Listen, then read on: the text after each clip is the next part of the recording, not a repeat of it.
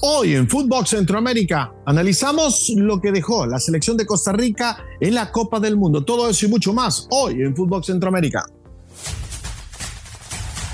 El centro está aquí. Fútbol Centroamérica, un podcast de Footbox.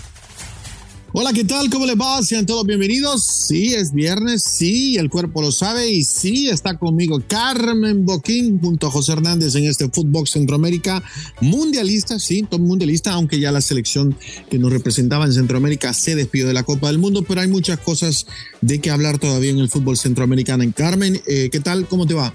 Muy bien, Don Gol. Eh, sí, se despide Costa Rica. Adelante iremos tocando en detalle esa imagen que dio en ese último partido. Eh, pero todavía hay una liga que está muy pegadita a mi corazón, Don Gol, que sigue jugando. Y si le parece, nos vamos a la zona catracha. ¡Vámonos! Zona catracha. Bueno, la zona catracha. El 30 de noviembre se jugó el primer duelo de semifinales. Eh, el vigente campeón Motagua, sí, que viene en una racha pero tan negativa que ya ni vale la pena mencionarla. No pasó del empate frente al Victoria, eh, lo que te deja claro esto que al hacerse de nada de daño ninguno de los dos, todo va a acabar por resolverse este próximo 7 de diciembre en Comayagua, en el Carlos Miranda, a partir de las 4.30 hora local, cuando se dispute el Motagua Victoria, para conocer quién estará avanzando a la gran final. El otro partido fue en el Yankel Rosenthal eh, el día de ayer, en el que el Olimpia derrotó 3 a 1 al Maratón, lo hizo con goles de Pinto, de Bengston de Arboleda. Eh, Troglio, eh, muy ilusionado, ya se mira con un pie en la gran final. Eh, hay que recordar que nunca ha perdido una final que ha disputado. lo hizo con esos cuatro torneos de manera consecutiva y también lo hizo con la CONCACAF League. a pesar de que tuvieron dos semanas sin jugar, dijo que había visto al equipo muy bien, que a pesar de que la cancha estaba pesada, que había mucho calor, que resolvieron el partido y ahora lo importante será llevar esa ventaja de cara a la vuelta este próximo 8 de diciembre, también en Comayagua, en el que esperan estar dándole eh, pues la alegría a la afición del Olimpia metiéndose en la gran final, Don Gol. Vamos a ver, yo es que creo que a este Motagua ya no le alcanza para nada y que lo mejor sería, y lo digo con mi corazón partido, que no acabe de conseguirlo porque va a ser peor ir a perder la final con el Olimpia. ¿eh? Corazón partido, o sea, ya, ya creo que ya sé lo que estaba lo que estaba escuchando rumbo al trabajo, ¿no? ¿Qué tipo de música venía escuchando, no? Ya, Alejandro Sanz, para que se me partiera más. Muy bien, Carmen, sí, la verdad está complicado, pero bueno, vamos a ver cómo termina todo en el fútbol hondureño. Eh, para ahorrarnos tiempo para el tema del, de Costa Rica, ¿le parece si vamos rapidito lo que está pasando en la zona chapina? Vamos. Zona Chapina bueno, en Guatemala se jugaron eh, los partidos de ida de los cuartos de final del torneo apertura, eh, partidos entre, entre semana, el miércoles le cuento, Guastatoya en casa empató 0-0 contra Comunicaciones, eh, el, miércoles también Municipal, sí, los rojos del Municipal se impusieron 2-0 sobre Malacateco y el día del jueves, que fue cuando se jugó la otra serie de ida, Achuapa empató en casa contra Antigua 1-1 y luego otro empate pero a cero goles entre Shelahu y Cobán Imperial. Los partidos se van a definir, los cuartos de final, se van a definir este fin de semana entre sábado y domingo. Le cuento, sábado Malacateco Municipal, eh, Comunicaciones Guastatoya y el domingo Cobán Imperial contra Shelahu, Antigua contra Achuapa. Así que poco a poco eh, vamos a ir conociendo los eh, semifinalistas ¿no? del campeonato del fútbol de Guatemala que se sigue jugando eh, entre medio de la Copa del Mundo, como sabíamos ya muy bien con anticipación, Carmen. Claro, ya estará terminándose de resolver todo en estas dos ligas, Don Gol, que son las únicas que restan por definirse, eh, pero los ojos de todos nosotros los centroamericanos estuvieron en un lugar y ese era en Qatar. Sí, vámonos a la zona mundialista, sí, la zona tica. Zona tica. Bueno, Carmen, eh, Costa Rica se despidió de la Copa del Mundo y lo hizo, creo, de una gran manera, mejorando esa imagen que nos regaló en el primer partido, en aquel preocupante, triste y vergonzoso 7 a 1 contra España. Fue mejorando Costa Rica, eh, fue metiéndose en la pelea por un boleto y estuvo, por momentos, estuvo clasificado a octavos de final, Carmen. Y no solo clasificado octavo, Don Gol eliminando a, España, parecía que se caían las dos campeonas, Alemania finalmente se quedó eliminada, Japón avanzó como primera de grupo. Eh, yo le digo algo, me, da un poquito de dolor de corazón, eh, porque la historia cuando se hable de aquí a 20, 30, 40 años, nadie va a decir esa Costa Rica que se repuso de esa derrota y pudo haber, ¿sabe? O sea, eh, al final los números son fríos y son tal cual. Costa Rica perdió por goleada con España, sí, que le ganó a Japón y luego perdió ante Alemania. Punto. Eso es lo que la gente va a decir. A mí la sensación que me da y yo eh, prometo que no lo olvidaré nunca, es la, la, manera con la que Costa Rica jugó ese segundo partido. Ya no les alcanzó, no les dio gas para nada. Luis Fernando Suárez dijo que él ha estado muy orgulloso de muchos planteles en su vida, de los que ha dirigido, pero este equipo, después de lo que supo, supo sobreponerse, es y será para siempre la mejor de las versiones que él ha podido ver. Eh, yo creo que esto dice muchísimo. Costa Rica tiene un gran proceso a futuro. Espero que sigan con Suárez a pesar de, de, de todo lo ocurrido. Eh, bueno, siguen porque ya lo ya oficialmente tiene la renovación, pero bueno, también podía decidir si se iba, ¿no? Eh, pero me ha dejado unas grandes sensaciones y solo me queda el debe de qué hubiese sido si no hubieran salido como salieron en el primer partido. Sí, sí, sí. Eh, yo, yo me quedo, ¿sabes qué? Yo, yo siempre prefiero quedarme con lo positivo, obviamente. Eh, me quedo con la victoria, 1-0 sobre, sobre Japón. Eh, me parece que llegaron una vez, un remate, un gol, ¡pum!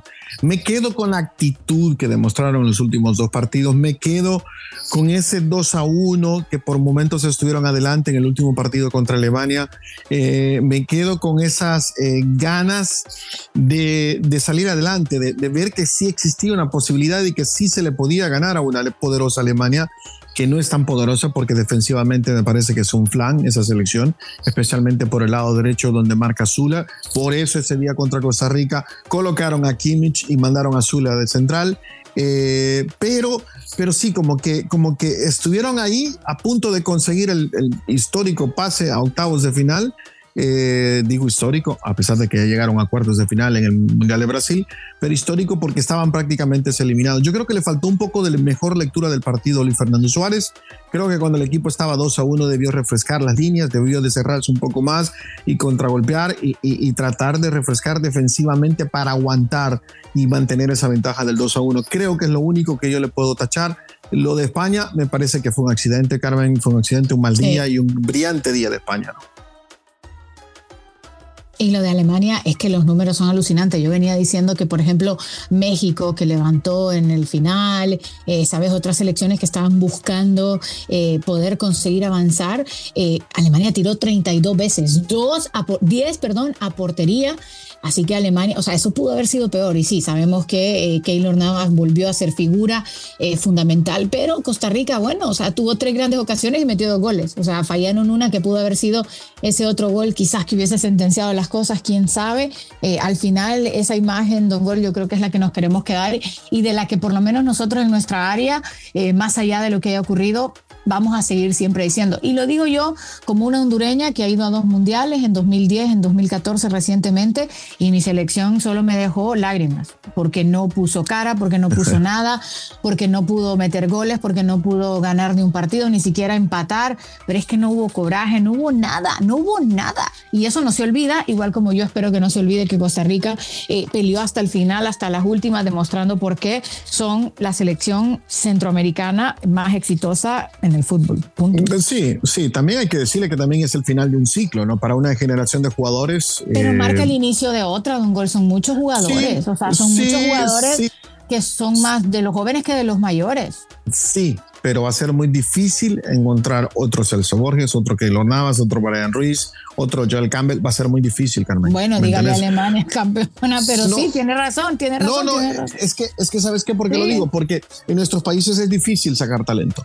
¿Me entiendes? Vos, vos ves los proyectos eh, a largo plazo, los proyectos juveniles, y, y, y la mayoría de veces esos proyectos juveniles terminan fracasando porque no se les da la oportunidad, no se les da el seguimiento. Creo que Costa Rica puede ser la excepción, pero igual no creo que tengan una gran generación, como decir, como Francia, como Alemania, como Inglaterra, no la tienen.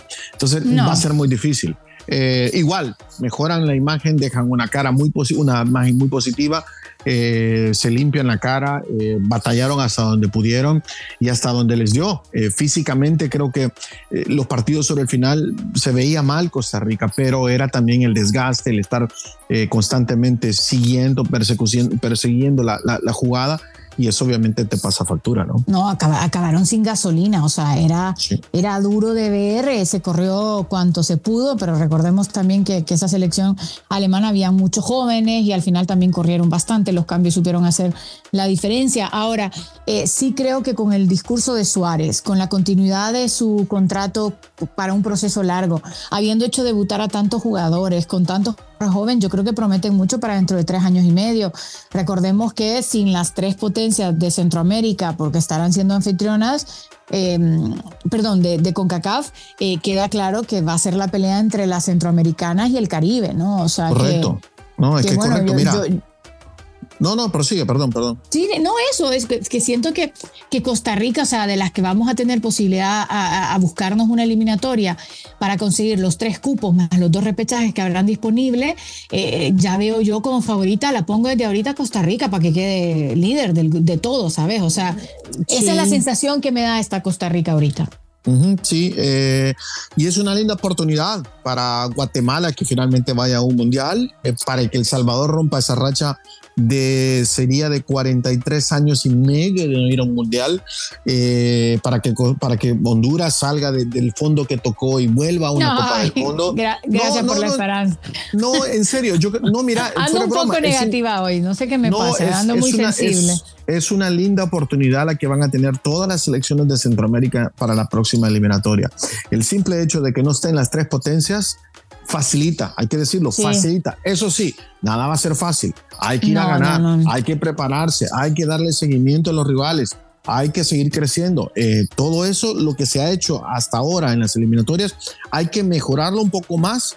Porque sí, eh, yo creo que, te soy honesto, para países como Guatemala, El Salvador, este, Jamaica, que hace ratos que también no vuelve a una Copa del Mundo, Trinidad y Tobago también, este, esta, esta oportunidad, estoy hablando de la región de CONCACAF, ya me salí de Centroamérica, este, eh, del próximo mundial, es, es, es como se llama, es, será una oportunidad que no volverá a aparecer de nuevo, no creo que sea de otra vez.